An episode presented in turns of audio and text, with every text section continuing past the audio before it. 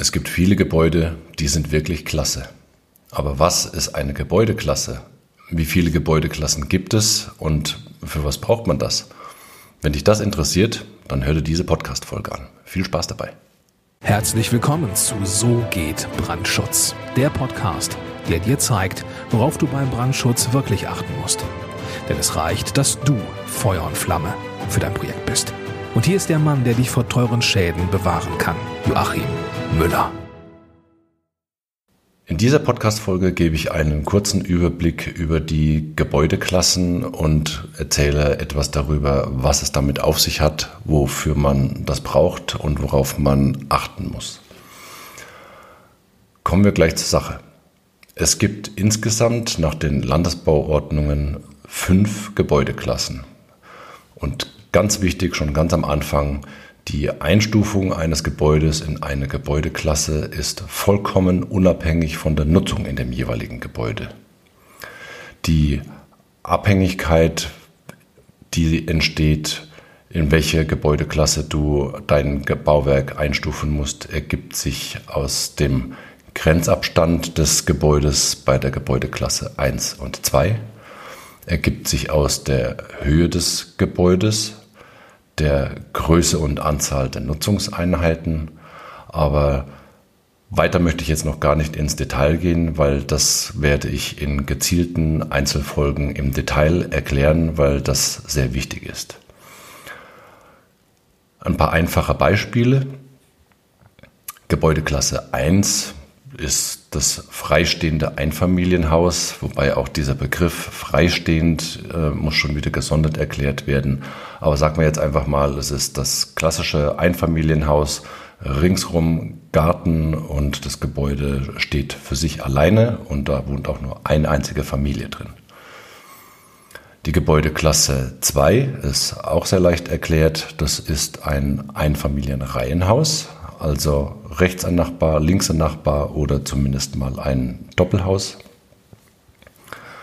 Gebäudeklasse 3 kannst du dir auch leicht vorstellen. Das ist der klassische Lebensmitteldiscounter auf der grünen Wiese, also schon ein im Grundriss sehr großes Gebäude, aber es hat nur ein Geschoss und trotzdem ist es in der Gebäudeklasse 3.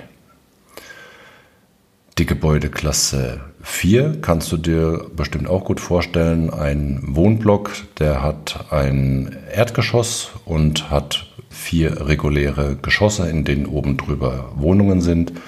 Also das ist so das typische Beispiel für die Gebäudeklasse 4.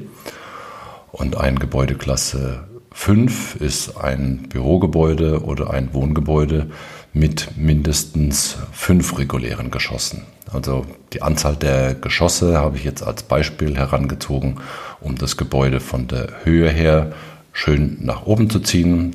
Einfach als Beispiel zur Unterscheidung der einzelnen Gebäudeklassen. Wofür braucht man jetzt Gebäudeklassen? Nun, das sind im Wesentlichen handelt es sich dabei um Belange des sogenannten Bauordnungsrechts.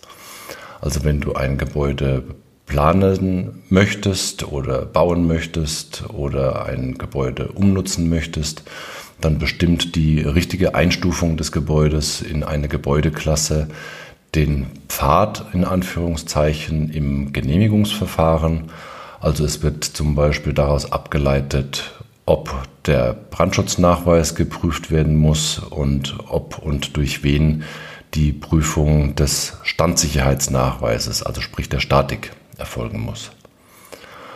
Und ganz wesentlich für die Einstufung eines Gebäudes in die richtige Gebäudeklasse ist die daraus folgende Ableitung, welche Brandschutzanforderungen das Gebäude erfüllen muss.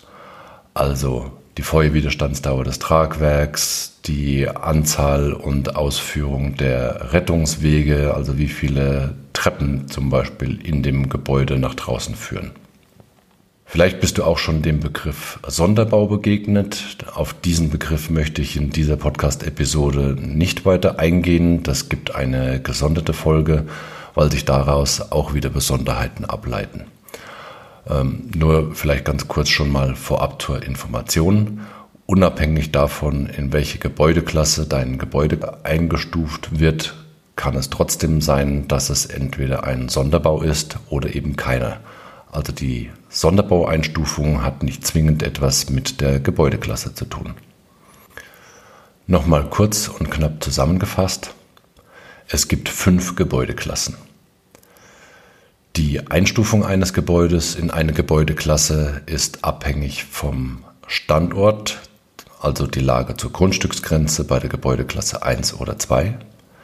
Sie ist abhängig von der Gebäudehöhe und von der Größe in der Grundfläche.